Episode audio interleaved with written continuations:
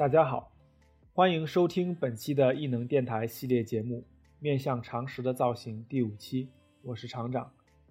本系列节目旨在从常识的角度来切入设计造型，探索以逻辑化的语言讨论造型的可能性。这个系列大概每两个月，也就是在电台节目轮班到我的时候更新。我鼓励喜欢节目的听众朋友踊跃留言，提出问题或者是质疑，我们可以一起讨论。OK，第五期了啊！这个这次呢，中间有圣诞和春节的假期，我们的节目呢有停播，所以说呢，两期之间可能隔得稍微久了一点。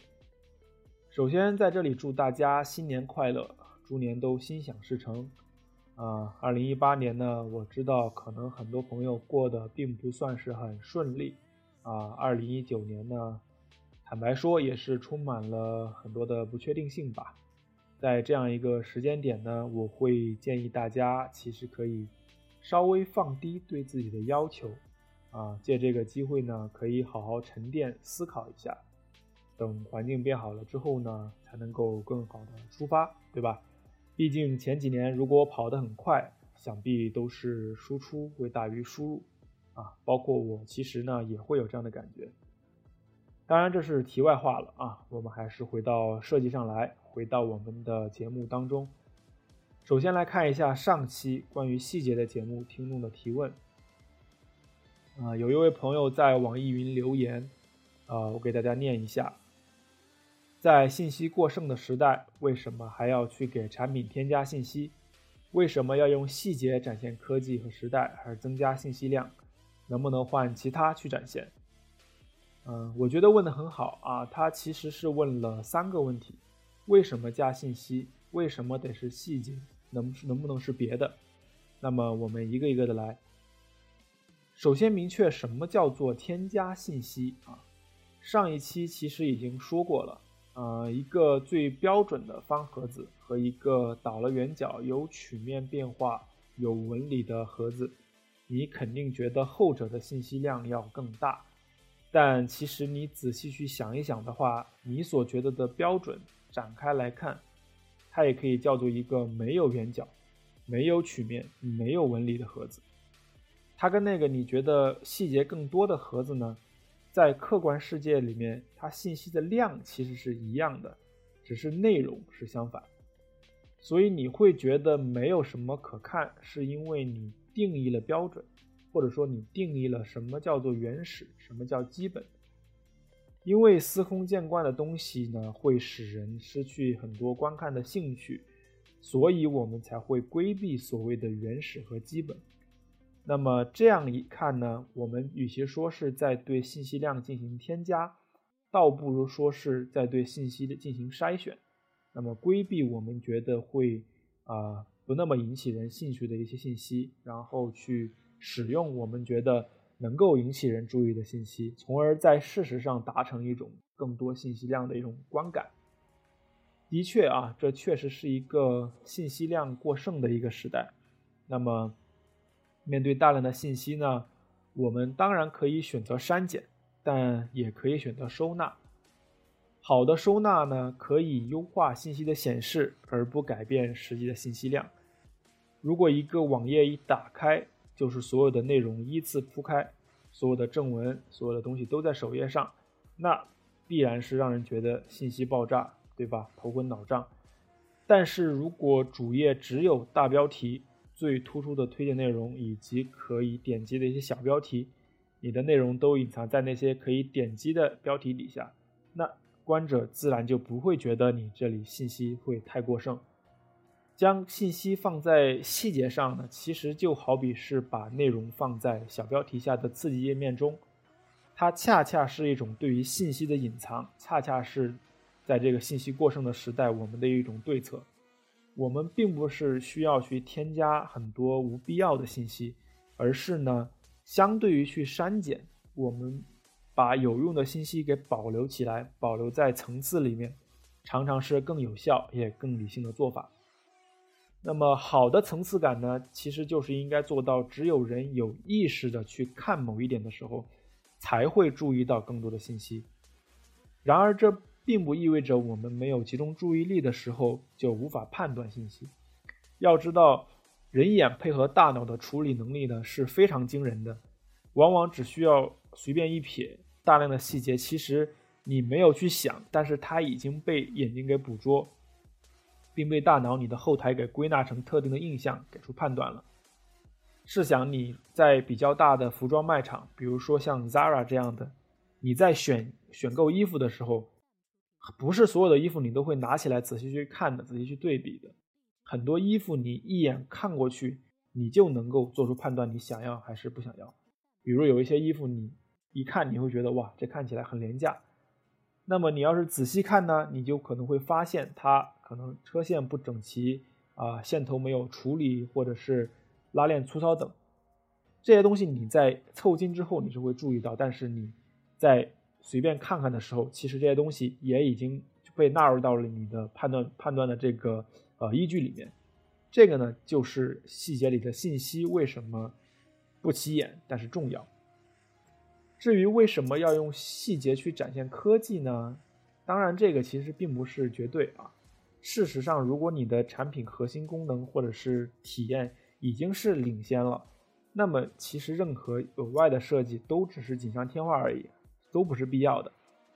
但可惜的是呢，绝大部分的产品都面对着同级别对手的竞争，那需要的是主体以外还能够进一步去增添附加值的设计，那自然设计也就包括在内，并且呢，由于刚才我们所说的细节，它对于信息良好的一种收纳和隐藏属性。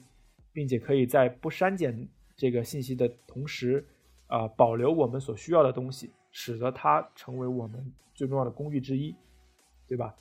不知道这么说有没有回答这位朋友的问题呢？OK，那么接下来我们进入今天的话题啊，本期的本期的这个标题呢是流行还是流行病，这是一个问题。那么我们来探讨一下这个设计中的流行这个概念以及它的产生。还有我们设计师如何去看待它啊？流行是什么？大家都知道，对吧？广泛传播就叫流行。具体到消费品设计上来讲的话，一件或者一种特定的设计的产品，它卖得多，用的人多，我们就会说这种设计它流行。不过呢，同一种概念，流行其实可以分为两种，一种是自下而上的流行。也就是说，通过消费者去影响生产者来制造的流行，这也是我们比较熟悉的。比如说，某某个厂商出了一种新的样式，一下子卖火了，然后大家争相去模仿，促成了大量同质化的产品在市场上，那也就产生了流行。这是我们比较熟知的这种对流行的定义。但是呢，这样的流行不是我今天要谈的重点。一来谈的人已经很多了，二来这里面的很多因素是完全超出了设计本身，而进入到了啊大众传播呀，甚至是更广泛的领域里面。那么我就没有必要在这里班门弄斧了。我要着重要说的呢是另外一种，就是自上而下的流行。什么意思呢？就是由生产者自发生产出了同质化的产品去占领市场，影响了消费者，从而达成流行。这样的流行呢，最典型的例子其实就是像时尚行业，对吧？他们更新非常的快，而且技术壁垒呢往往比较低，而且技术进步的速度与更新需求的速度呢是更新速度的需求呢是非常的不匹配。因为这样一些特点呢，导致他们的流行其实往往背后是有一条专门的链条在驱动的。受上层建筑人为意志的影响非常的大，比如我们都知道，每年每个季度流行什么颜色、什么面料，都是呃一些巨头坐在一起约好的，大家同时去发力。比如说，我们说要推绿色羊毛外套，那是我们一起都生产这个，市场上一下子就是一片绿，对吧？那街上自然也就一片绿。在人们刚开始接受的时候，绿色的流行就已经是事实了。这个就是反过来，不是说消费者真的喜欢它就流行，而是说我先流行了，然后消费者再去接受它。因为毕竟你看得多的东西，它会对你造成影响，尤其是在这个东西并不在客观上对于设计的好坏，呃，进行就就会有差别的情况下，那这样一做，而且还可以减少厂商对于原料的这个浪费，大家啊都少走冤枉路，一起赚钱，对吧？这个就是一个自上而下的一个过程，不是人民选择了绿色，而是要让人民的选项里面 A、B、C、D 前三个都是绿色。那是自然绿色就是流行了。创造这种流行呢，最有效的方法就是通过集中的决策达成一种垄断，让你做什么什么就流行。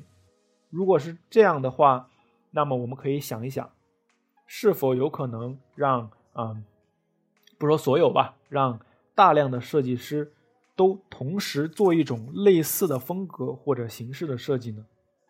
那么这样做的话，这种风格或者形式。自然也就会变成一种流行，不是吗？可能听起来有点荒谬啊，毕竟我们不是真的不太能真的就是聚到一起开个会，然后去定今年设计的纲领是什么，我们一起设计同样的。但是呢，我想说的是，我觉得这样的事情其实正在发生，而且呢，在当代这种自发性的设计同质化已经达到了很严重的地步。并且我并不是在谈像，比如说像手机或者是电动牙刷是不是都长一样这样的问题，而是跨越领域和品类，从电子产品到家居，甚至是汽车，一种所谓的极简的北欧式的设计风格已经席卷全球了。为什么说是自发呢？因为如果说只是市场需求倒逼设计师。我们没有办法去解释，为什么不光是市面上，而是在网络上也是充斥着巨量的设计师个人作品，它都具有这样的风格。你能明显的感觉到设计者是出于对这种风格的偏爱去做的这些东西，包括并不限于啊简化的几何形态啊这个木材或者说木材与不锈钢的和。水泥的这种混搭对比的这种大量的使用，然后低纯度这种色彩下的一种磨砂的质感啊，等等，甚至连这个渲染图片的这种背景都是一模一样的这种纯色，带一点灰度或者阴影。总的来讲，就是给你一种干净、清冷、理性的感受。你你要能亮几个极细的这种白色的 LED 灯呢，还能给你带上一种人性化的科技感，对吧？我说这些，大家可能。我相信啊，大家只要你平时会在网上看看东西，比如说只要你要会用 Pinterest、Behance、Instagram 这种软件去看图啊，关注一些活跃的作者，你一定明白我在说什么。如果你跟我一样也能感觉到这个已经成为了一种比较明显的一种一种流行，或者说甚至有的人可能觉得是一种一种俗套了，那么我觉得我们就应该去思考这种现象背后为什么。会产生这样？为什么会产生这样的流行？为什么流行的是这种风格，而不是别的？首先呢，要讨论这个呢，我们先要明明确什么叫做风格啊。我们这个节目到目前为止呢，呃，都是在从所谓常识的角度去做比较逻辑化的分析，是吧？以至于有听众听我的节目会产生一种误解，就是说我是不是？想把设计当成一种纯理性的活动去解释，还有包括曾老师也在他的节目里说啊，这个个人喜好和风格对设计决策的影响也很大，不能像数学题一样做设计啊。曾老师，我回应你了，不要说我不要说我不理你。他这个当然我是我是同意的，当然是对的，但是我的观点呢是，喜好也好，风格也好，他们属于感性。并不代表他们不可以被拆解和分析，对吧？就像我对于审美的解读一样，把审美和愉悦挂钩，再分析愉悦的原因，我觉得这才是一种可持续的讨论方式，而不是在审美那里就就断掉，就归结于个人，是吧？当然了，这个再次重申啊，这只是我自己的方法，不一定正确，也不一定适合所有人。OK，那么拉回来，如果沿用这种方式。我们应该怎么去拆解风格呢？我们都知道这个，啊，设计的过程呢，会涉及到一连串的决策。那么，即使这些决策全部都经过了理性的分析，但也很少会出现只有唯一解的情况。大部分时候，我们都会有多个选项可以用。你说它是因为各有优劣也好，或者说差别非常细微也好，大部分时候都是这样。那这个时候，你在选 A 和选 B 都可以的时候，你选择了 A，除非你是随机掷骰子。不然的话，肯定还是因为你对 A 有你自己的审美上的偏好，对吧？也就是说，A 让你觉得更愉悦，对不对？我理解的所谓的风格呢，其实就是这一系列的这种特定决策的一种集合，或者说是一种有迹可循的排列组合模式。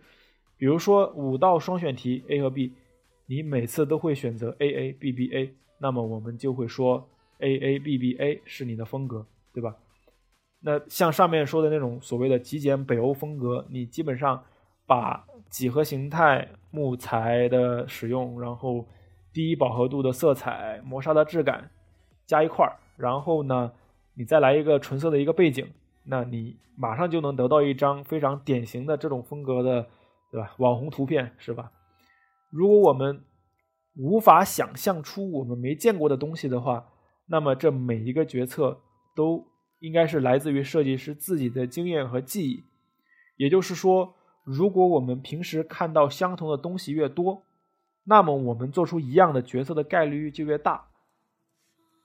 当多个决策都雷同了之后，像我前面所说的，我们自然就产生了类似的风格。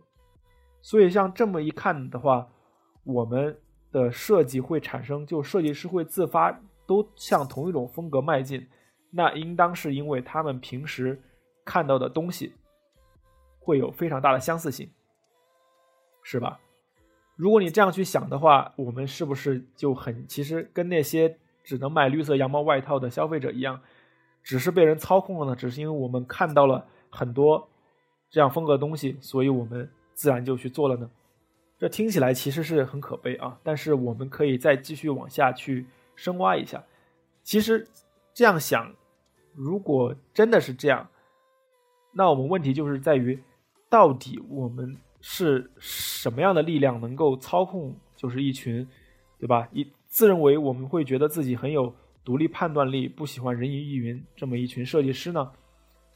我们为什么会平时看的东西会是一样的呢？如果是在网络出现之前的年代，那确实一些期刊杂志的编辑啊、策展人、评论家。他们可能都可以通过于对于媒体的垄断，对成长期的设计师审美造成非常大的影响。但现在按理来说是一个我们说信息去中心化的一个时代，对吧？我们应该已经拥有了非常大的一种自主选择自自主选择权。每个人要看的东西都不一样，就算是媒体，那现在都是个性化推送了。所以，设计师看的东西远远比消费者要多要广，而且我们是处于一种职业需求的东西去看，我们看的东西应该是要范围要比，就是范围和门类都是要比一般人要大很多才对。如果是这样的话，设计是不是应该更加百发百花齐放才符合符合情理呢？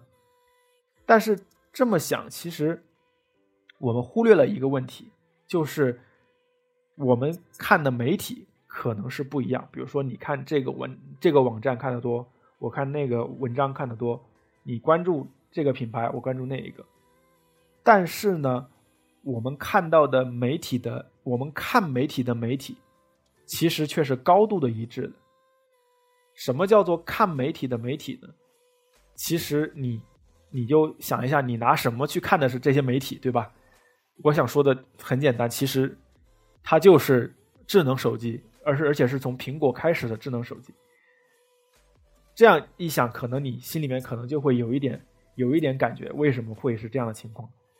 这个苹果，当然我们已经被谈的太多太多了，是吧？我在节目里面也是屡次的拿它来举例子，但是我还是觉得苹果的影响力，它只能说，只能是被低估，永远不会被高估，因为它不仅仅是说发明了真正意义上的智能手机。而且还通过这件事情，进而定义了人们获取信息的软硬件标准。对设计师而言呢，它不仅是提供了结束的设计，还让这样的设计以 iPhone 和 iOS 为媒介，病毒性的侵入侵我们的审美系统。如果你同意，现今所有的手机从很很多意义上来讲都是 iPhone 的模仿和跟随者，那么可以说苹果是操控了我们每天看的最多的一样东西的长相，没错吧？从机体设计到软件，我们每天盯着它看的频率和时长超过看其他任何东西。说不被影响那是不可能的事情，对吧？这个其实是相当可怕的一件事情。啊，回想一下，你当二零一四年的时候，这个 iOS 七发布，就是啊，苹果第一个开始做扁所谓扁平化 UI 的时候，你要是能够回忆起来的话，当时其实是一大片的骂声，包括设计师圈子觉得。亮瞎眼，没细节，这个村炮审美是吧？识别性差，人非常非常的多。但是你过两年，两年之后，你再去看 iOS 六，你会惊讶于哇，怎么感觉这么土？这个是因为 iOS 六设计不好吗？是因为礼物设计就就没有扁平设计好吗？我觉得你稍微有判断力，就会就可以分析，其实明显不是这样的。客观来讲，拟物和实体只能是风格选择，而且在功能上呢，甚至拟拟物可能还要更胜一筹。但是呢，苹果通过自家的产品，让大量用户反复的受到扁平化风格的洗礼，并且凭借当时在业内绝对的领先地位，使得在短时间内所有人都用上了采用扁平设计的手机，进而使得大家的审美迅就迅速的转向，对吧？这种操纵的力量是以往任何媒体都不可能比比拟的，所以说，它所代表的一种现代极简风格的流行，它完全是一种必然。那极简说完了，北欧是哪来的呢？很简单，你看看家里的家具哪来的就行了。宜家在八十年代进入美国，九十年代末进入中国并大规模扩张，它是造福了这个。很多经济不宽裕啊，不但对设计有一定要求的年轻一代，对吧？包括我们在内，当你知道你的预算只有在宜家才能买到像样的家具，进而每次买家具你就会直奔宜家的时候，那宜家专卖店，它不就也跟 iPhone 的手机屏幕一样，成为了那个垄断的媒体吗？成为了那个你看设计的一个窗口，一个垄断的一个窗口吗？正因为它。正好跟这个苹果的风格有很多共通之处，那么他们也就合力在这个十多年间，对吧？造就了这现代主义的一种前所未有的辉煌复兴，以及前面所提到的这种特定的风格的一种病毒式的流行，不仅仅是对普通消费者，而且是对于设计师。所以说，在当代，虽然说时代是改变了，但是呢，媒体对于流行的控制却。并没有消失，而是改换了形态。甚至说，现在这种所谓的媒体，你要拿苹果手机，你要把它当成一种媒体或者媒介的话，它的力量远胜于以前的任何任何的杂志或者是媒或者是这种这种期刊。它苹果和宜家，它无疑都有着非常优秀的设计，甚至说可以说是顶级的顶级的这种设计。但是风格它没有对错，追逐流行本身。也没有对错，甚至可以说，有时候啊，追逐流行可以说是设计师工作的一部分，对吧？但是我们需要知道自己对于这种风格的喜好源头是哪里，知道被操纵，才能够知道如何应对这种操纵，对吧？随时保持一种自觉，我觉得非常非常的重要，一种跳出来看的状态，尤其是不要只看到风格。历史上任何风格的形成，其实都有其特定的背景和基础。其实我谈了这么多这种所谓的媒体对于设计师的影响，但其实当在这个时候，其实它已经是属于一种流行的末期了。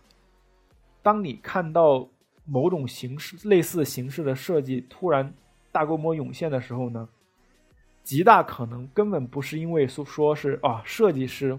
某几个或者是设某某某些群体的设计师对这个风格情有独钟，而是因为能够支撑这个形式的技术刚刚出来了，所有人都想赶在别人面前把它给用上，结果导致大规模的设计撞车。大家都知道这个罗永浩是吧？他创业的时候觉得手机行业其实就是把工业上的技术拿来组合到一起，根本没有那么高的技术含量。这个话其实你不能说它有多错，换个说法，其实就是拼供应链嘛，对吧？当然后面后来的故事大家也都知道了，他最后就栽在了他轻视的供应链上。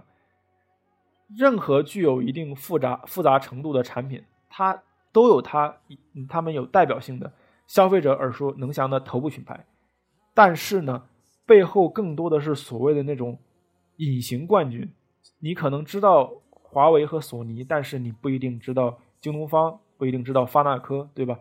你可能知道奥迪、路虎，但你不一定知道严峰，你不一定知道福吉亚。要知道，面对消费者的企业，很多都是所谓的 OEM，他们是不可能自己研发所有的技术的。很多很多的东西都是供应链提供什么，他们用什么，很多时候的选择其实也是很有限的。嗯，我在待过的其中一个公司有一次经历，就是上面要求在某个设计中加入曲面屏幕，因为供应商提出来能够做这个，所以上级要求我在这个我的设计里面加入。但是呢，我当时无论如何也不知道这里加曲面屏幕的意义在哪里。所以说，我就当时就去问我的这个直属上级，我说这个这里加曲面屏幕不符合逻辑，而且它对功能没有任何的帮助。但是呢，他就跟我说一句话，他说，在汽车行业里面，一项技术谁第一个用非常的重要。你可能会觉得啊，怎么怎么能这样呢？就是说好的以人为本的设计呢，对吧？说好的说好的不能炫技呢，要克制呢。但是事实确实是这样。最近大家可以去看一下，呃，各家的这个汽车的，就是新车的内饰啊。你看一下奥迪 Q 八，看一下这个路虎的这个 Velar，看一下特斯拉的这个 Model Three，看一下未来的 ES 八，看一下马自达三，看看这个雷诺的呃 Clio。这个名单我还可以无限的举下去啊。你们看一下他们的这个内饰 IP 的这个布局，是不是无一例外的使用了同一种？水平的连续出风口，然后中间一块大屏幕的设计，这是巧合吗？是设计师全都想到一块去了吗？其实，其实就是因为供应商刚刚推出了超窄的出风口的技术。当他有了这种技术，终于你可以做出跟其他厂商都不一样的东西的时候，你是不是想办法要在设计里面突出一下呢？我们一直强调说，设计传递信息，对吧？那这个新科技的信息。你是不是要传递？你不传递，那别人就抢先你一步传递，你可能一下子变成了落，在大众眼中就变变成了落后的那个了。然后大屏幕就不用说，为啥这个大屏幕都得加？但是为啥大的屏幕都是方的呢？你有没有想过，是这样是不是设计很受限制吗？你的这个一块大方屏幕跟所有东西都不搭，对吧？但是这其实就是因为工业上现在的异形屏幕技术还不成熟嘛。啊，其实应该说是前几年开发这些车的时候还不够成熟啊，大家其实应该很快就能在新车里面见到了。那么这种不成熟导致的后果是什么呢？就是不仅仅是你加屏幕的时候你得加个方的，而且这个方方形屏幕呢会反过来影响你的设计语言。如果因为如果屏幕的形状没法配合设计，你觉得这个方的放在这突兀，对吧？那你自然就会让你的设计去配合屏幕的形状。所以现在的内饰其实可以看到越来越少那种有机的形态，越来越收紧、产品化、有棱角。这个我个人认为呢，是跟我们需要放一个大屏幕在那儿是脱不开干系的。所以你可以看到这些东西看上去是一种设计的流行，看上去是设计师突然自发的设计了同样的设计，实际上是因为技术和供应链的影响。看上去你有的选。其实你可能没得选，它还是一种自上而下的一种对于流行的操纵。以前的例子那就更多了，历史上有有限，你可以观察一下历史上这个有机流线型流流行的时候，一般恰好就是注塑或者是啊纤维复复合材料有突破的时候。你看到流行这个棱角锋利的设计的时候，一般都是数控机床它有进步的时候。所以作为设计师，我们我们当然不希望，对吧？设计跟别人一样撞车。我也不是说这个事情就是这样，我们都是对吧？被操纵的操纵的羔羊，也不是说我们就就认了。但是我们就是说，面对流行的时候，要看到的是商业决策和供应链这些东西，包括技术，他们的巨大影响和这种推波助澜，然后我们再来想。怎么能够求新？怎么能够求变？包括宜家也是一样，它的很多设计，它并不是为了说我喜欢简单，所以我要设计的简单，而是出于运输成本、包装的效率、组装的便利这些东西，他们这些东西才是设计这种风格产生的源头。如果你只是把它当成一种纯粹的美学选择，那么你就成了一样画葫芦，你就会在没有必要这么做的时候，因为你把它当做了美的标杆。你也做了同样的设计，所以说呢，讲了这么多，我主要是就是讲一下这个自上而下这种流行，对吧？并且在一个表面上看起来因为互联网而去中心化的时代，但是因为产业和技术反而更加集中、更加同步，而且寡头化，造成了这种流行的力量呢，其实是不减反增，并且透过对设计师群体的直接影响，它进一步的放大。因此，我们面对流行，我觉得要是要追逐这个流行的浪潮，还是说我们另辟蹊径去去走自己的路，我觉得都不是最重要的。重要的是你得想想它背后的力量是什么，并且永远知道自己虽然是设计师，但也同所有人一样会受到非常非常大的方方面面的影响。如果你任凭自己的愉悦去做设计决策，很可能你以为你是所谓操控大众审美的人，对吧？其实你才是被随时被操控的那一个。如果你不甘心这种操控，那我觉得第一是，你不能盯着眼前的新的东西看，多看一下以前的设计。时代的进步呢，往往会掩盖前人很多巧思的这种光芒，因为前人其实因为他们技术有局限，所以他们为了绕过自己技术的不足。往往会有很多别出心裁的思路，在包括细节的选择上啊，也会非常的不同。你仔细的体察这些细微的东西，想想他们背后的思考是什么，会对你做出跟当代最新科技进步产物下的设计产生区别，会有很大的帮助。第二点呢，就是不要只看那些已经被认可的好东西，因为好东西你看，别人也看。当你遇到一个问题，你能一下想到一个最优解的时候，你就要警惕，你可能正在落入跟其他人同样的窠臼之中。所以有很多不是那么成功的作品，或者是有些奇怪的设计，它或许反而能够给你带来不同的启发。好的，本期的面要常识的造型呢，就讲到这里，感谢您的收听，我是厂长，我们下期见。